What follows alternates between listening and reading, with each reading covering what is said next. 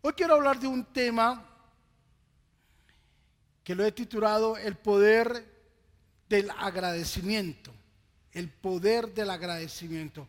Y quiero utilizar eh, el mismo libro que utilicé hace ocho días, ¿cierto? Que fue el libro de Lucas. Hay, una, hay un texto ahí dentro de ese capítulo, dentro de ese libro, en Lucas 17, que me apasiona mucho. Cada vez que lo leo, mm, tengo que sentarme, analizar y aprender nuevas cosas. Cada vez que lo leo, aprendo cosas nuevas, diferentes. En Lucas capítulo 17, versículo 11 en adelante, la Biblia habla de un episodio de 10 hombres. 10 hombres que eh, estuvieron, ¿cierto?, en la poderosa mano de Jesús, en la misericordia del Señor, que fueron partícipes de la bondad de un milagro de parte de Jesús, pero que su fin desafortunadamente no era el que Jesús esperaba.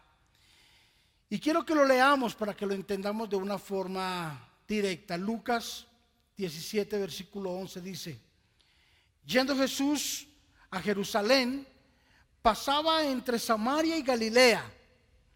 Y al entrar en una aldea, le salieron al encuentro diez hombres leprosos. ¿Cuántos? Diez. Graves esa cifra. Diez hombres salieron a recibirle. O sea, no dice que salió una multitud. No. Dice, salieron diez emproblemados. Salieron a recibirlo diez hombres que estaban olvidados por la sociedad. Salieron diez hombres que nadie quería compartir con ellos. Diez hombres que nadie quería tener una relación con ellos. Y dice la Biblia, mira, los cuales se pararon de lejos y alzaron la voz diciendo, Jesús, Maestro, ten misericordia de nosotros. No se acercaron a Jesús. Desde lejos daban voces los diez, ten misericordia de nosotros.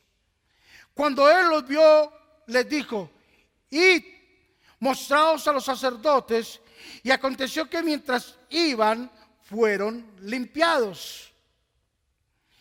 Y eh, entonces uno de ellos, viendo que había sido sanado, volvió glorificando a Dios a gran voz y se postró rostro en tierra a sus pies, dándole gracias, y este era samaritano. Respondiendo Jesús dijo, ¿no son diez los que fueron limpiados? ¿Y los nueve dónde están? No hubo quien volviese y diese gloria a Dios, sino este extranjero. Y le dijo, levántate, vete, tu fe te ha salvado tu fe te ha salvado. Ahora, volvamos a lo que estábamos hablando cuando estábamos leyendo este texto de las Escrituras. Salieron diez hombres que la gente los tenía olvidados y gritaban desde lejos, Jesús, Maestro, ten misericordia de nosotros.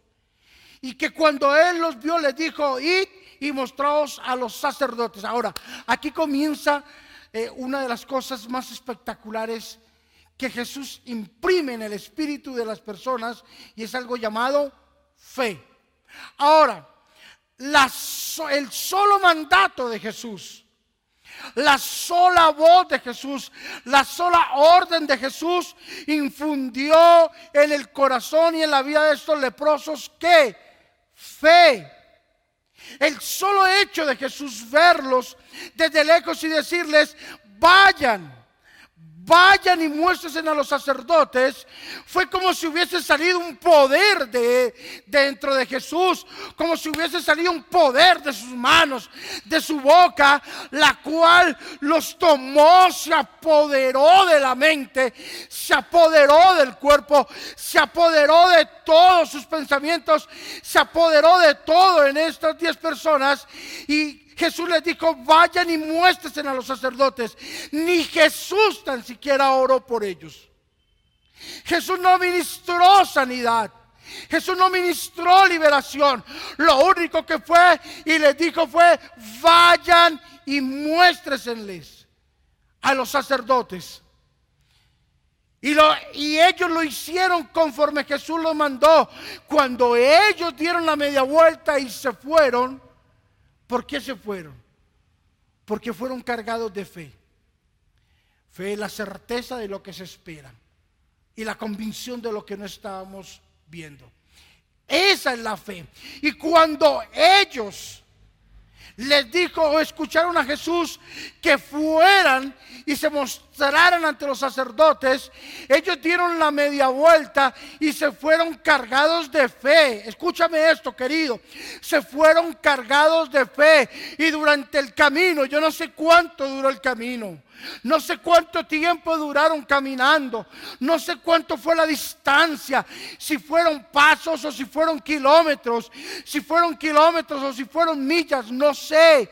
Lo que sí sé fue que la palabra que salió de la boca de Jesús impregnó a estos hombres de fe. Tanto es que cuando dieron la media vuelta rumbo donde los sacerdotes, yo me los imagino caminando y caminando y caminando y diciendo, wow, aquel maestro, el Señor, el Mesías, Jesús, nos dio la orden de devolvernos y irnos a mostrar ante los sacerdotes. Y dice la Biblia, mira lo más hermoso aquí, dice, y mientras ellos iban de camino, fueron limpios. Note una cosa no alcanzaron ni a llegar donde los sacerdotes para mostrarse limpios. No alcanzaron ni a llegar donde Jesús les dijo que llegaran. Es más, la Biblia no nos dice si los otros nueve llegaron o no llegaron ante los sacerdotes. No sabemos. Lo que sí sabemos fue que durante el camino recibieron sanidad durante el camino recibieron la fe, durante el camino recibieron la liberación. Y yo quiero decirte, mira, ahora tú que estás pasando por un momento difícil, que estás pasando por una temporada de pronto que no te favorece mucho, yo quiero decirte, da la media vuelta, retorna a lo que Dios te ha dicho, retoma las palabras de Dios que por el camino Dios va a hacer un milagro. Dios va a hacer algo maravilloso. Dios va a hacer algo poderoso. Date la vuelta. Llega a donde Dios te ha dicho que llegues. Ve a donde Dios te ha dicho que vayas. Ve confiado que aún por el camino Dios hará un milagro. Yo no sé si estos otros nueve hombres al fin del camino se presentaron ante los sacerdotes. No sé, lo que sí sé y lo que la Biblia me dice es de que fueron sanados, fueron limpios, caminando a donde Jesús les había dicho que caminaran. Pero entonces uno de ellos, viendo que había sido sano, volvió glorificando a Dios a gran voz. Ahora, por un momento, entra en esta escena. Por un momento, recrea tu mente. ¿Qué fue lo que pasó? Iban diez caminando, diez hombres caminando. Yo me imagino uno al otro mirándose, ¿cierto? Uno al otro, uno al otro, diciéndole, wow, compadre, está sano. Y el otro diciendo, de verdad. Y tú también, Elías, tú también, Pedro, tú también, Eduardo, oh, Camilo, tú también estás sano. Wow, ¿en qué momento nos sanamos? No sé. Pero estamos bien, mira mira, estamos bien. Y yo me imagino cuando llegó el otro y le dijeron al que se devolvió, tú también estás sano, Juan Carlos. Ricardo, tú estás sano. Y él paró y dijo, no, a mí me interesa más mostrar la sanidad quien, a quien me brindó la sanidad que a quien le interesó menos en esta vida. Y dice, y este hombre se devolvió glorificando a Dios a gran voz. Yo me imagino que él diría, vamos, amigos, devolvámonos y demos gracias al maestro. Y nosotros diciendo, los otros nueve, no, ¿qué va esto? A mí qué me interesa. Lo que yo quería ya lo tengo. A mí me interesaba era ser sano y lo soy. No me interesa volver por allá. Pero vamos, regresemos, decía aquel hombre, me imagino. No, pero aquí no vamos a devolver. Pues yo sí me devuelvo. Y dice la Biblia que yendo por el camino, devolviéndose hacia donde estaba Jesús, llegó donde Jesús a gran voz, gritando y glorificando el nombre de Jesús, el nombre de Dios. Dando un fuerte gloria a Dios, dando un fuerte gracias, siendo agradecido por el milagro que había recibido. Y mientras él se devolvía y camino hacia Jesús, los otros seguían su camino. No sabemos si se presentaron ante los sacerdotes, pero lo que sí sabemos es de que uno solo de los diez se devolvió y dio las gracias al Señor. Ahora, ¿qué aprendemos de esto, queridos? Mira, no importa la distancia en que hayas recorrido. Gloria a Dios. No importa lo mucho que hayas caminado. No importa el camino que hayas logrado en tu vida. No importa los éxitos que tú hayas tenido o que estés teniendo en este momento. Para, devuélvete y dile gloria a Dios. Recuerda de dónde has salido. Recuerda de dónde Dios te sacó. Este hombre se acordó que había sido un leproso este hombre se acordó, vino a su mente cuál había sido su principio. Y tuvo que devolverse y mostrar con evidencias propias de que había sido sano. Y yo quiero decirte, mira, tú podrás haber recorrido mucho camino, podrás haber conquistado, pero es hora que pares y que de repente vuelvas tu mirada y recuerdes de dónde has salido y regreses otra vez al Señor diciéndole, gloria a Dios porque me sanaste, gloria a Dios porque me diste la oportunidad, gloria a Dios porque me has prosperado, gloria a Dios porque me has dado una oportunidad para ese correr que mientras otros corren presuradamente a hacer la maldad. Tú paras para recordar cuál fue tu principio. Aquel hombre tuvo que recordar de dónde había sido liberado. Aquel hombre se acordó cuál había sido el principio de él, que era un hombre leproso, olvidado por la sociedad, aislado por la sociedad y que ahora podía formar parte de una comunidad, de una sociedad, de una iglesia, podía formar parte de una familia, porque Dios había metido la mano, Jesús había metido la mano y lo había liberado. Es el poder del agradecimiento. Es el poder del ser agradecido. Es el poder de reconocer cuánto Dios ha hecho por nosotros. Y yo quiero decirte, sabes, la Biblia, la palabra del Señor, nos enseña con cosas claras, con cosas evidentes, donde nos dice, y volvió glorificando a Dios a gran voz. No era un secreto. Él no volvió así a, escondidas mirando que nadie lo viera. No, él volvió, dice, gritando y dando gloria a Dios por su sanidad.